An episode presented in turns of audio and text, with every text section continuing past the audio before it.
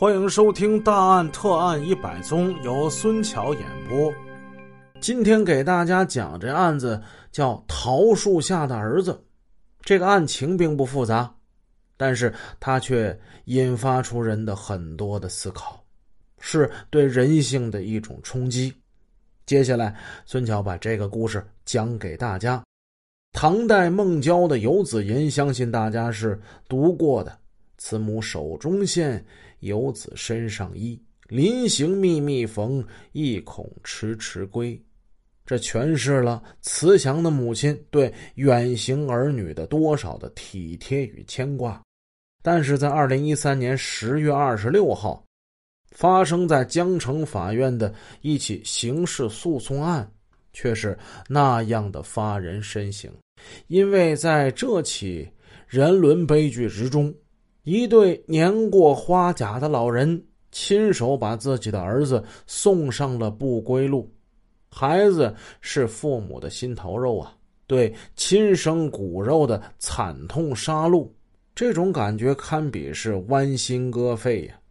究竟是怎样的刻骨仇恨，让这对善良的老人对不孝逆子痛下杀手？又是怎样的罪恶，让儿子在暴虐之中彻底将亲情给沉沦呢？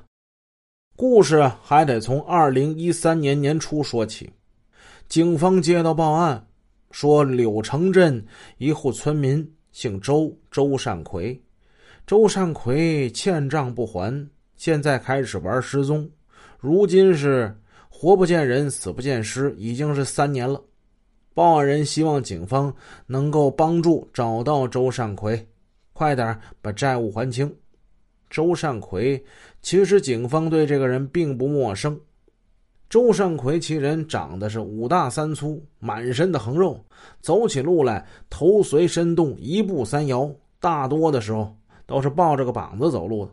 夏天的时候，喜欢穿一件宽大的休闲裤衩，光着上身，满身的油光在烈日的暴晒之下，仿佛能透出油花一般，把那皮肤映衬成黑色。那两条粗而多毛的胳膊，如同是架在前胸的两根棒槌，浑身透着几分杀机。他还有另外一个姿势，双肘微微弯曲。似乎随时准备跟人动手打架似的。他本来眼珠子就大，哎，凶起来那眼珠子一瞪，如同牛眼一般，射出令人生畏的寒光。他走路说话间总是透露着一种桀骜不驯的个性。一句话形容，他就属于那种天不怕地不怕的人。还是在二零一零年之前，周善奎经常就跟邻里之间发生一些纠纷。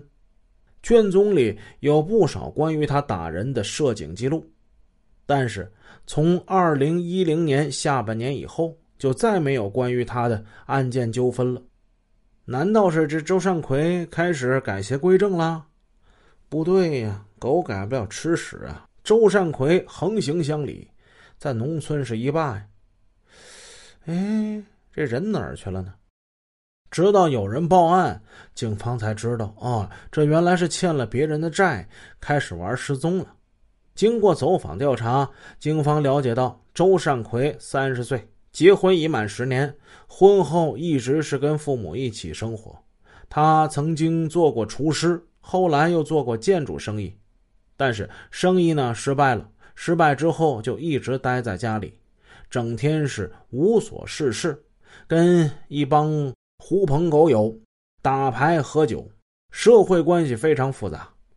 在家里，他打老婆，甚至还打父母，那已经算是家常便饭了。哎，酒醉以后，那是一副蛮横的模样，看着谁不顺眼呢，就轻则挨骂，重则那就挨打。久而久之，成了村里一霸。可是三年前，这家伙却突然是销声匿迹，离家出走。没有谁知道他究竟去了哪儿。后来人们传言说他实在是外面欠债欠的太多了，债主登门逼着他还，他终于是出去躲债了。躲债就躲债嘛，啊，过个三年五载，也许自己自动就回来了。周善奎的二叔是村里的一个老者，当人们问到他的时候，他回答说是出去打工去了。而周尚奎的妻子对此也是不置可否。他说：“反正啊，他就算是不出去打工，也经常不回家。他回不回来，我都已经习以为常了，无所谓了。”周尚奎不见了，似乎是人间蒸发了一般。其实，在农村，因为欠债出去躲债的这种事儿，不算什么新鲜事儿。债主们天天踏破门槛了逼债，确实是一件让人难堪的事。但是，一出去就一点音信都没有，而且一走就是三年。三年之中，谁都没接过他一个电话，谁也没见过他一个影子，而且逢年过节也不回家，这不免让人觉得蹊跷。警方的调查呢，还在继续。在接下来的走访之中，警方发现了更多的疑点，关于周善奎的失踪。甚至连周善奎的父母的说法也是漏洞百出。对亲戚朋友，他们一会儿说孩子是出去打工了，一会儿又说投奔远方亲戚去了。对如果不熟的外人呢，却又是另一套说辞。有一次，周善奎的父母去孙子学校接孙子放学，有的老师就好奇：“哎，又是你们老两口来接孙子啊？那你们儿子善奎呢？怎么好？”好久没见过他了。周善奎的父母原话是这么说的：“我儿子呀，在外边吸毒，死在外地了。公安局还通知我们去收尸呢。可是那样的逆子啊，死了就死了，啊，还收什么尸啊？不收了。逆子死到哪儿啊？还臭快递，真是的，想想就让人生气。”在警方汇集了这些消息之后。民警们警觉起来。一般情况之下，家里有人失踪，家人应该会很快报案。但是周善奎的家人对周善奎的失踪不但无动于衷，还有各种的借口托辞、遮遮掩掩。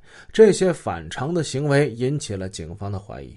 周善奎的失踪疑点重重，在这背后应该是大有文章。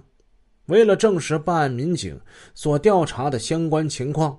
警方决定将周善奎的父母及妻子带回公安机关做进一步的调查。在审讯室里，面对着办案民警，两位花甲老人长叹几声，几度哽咽。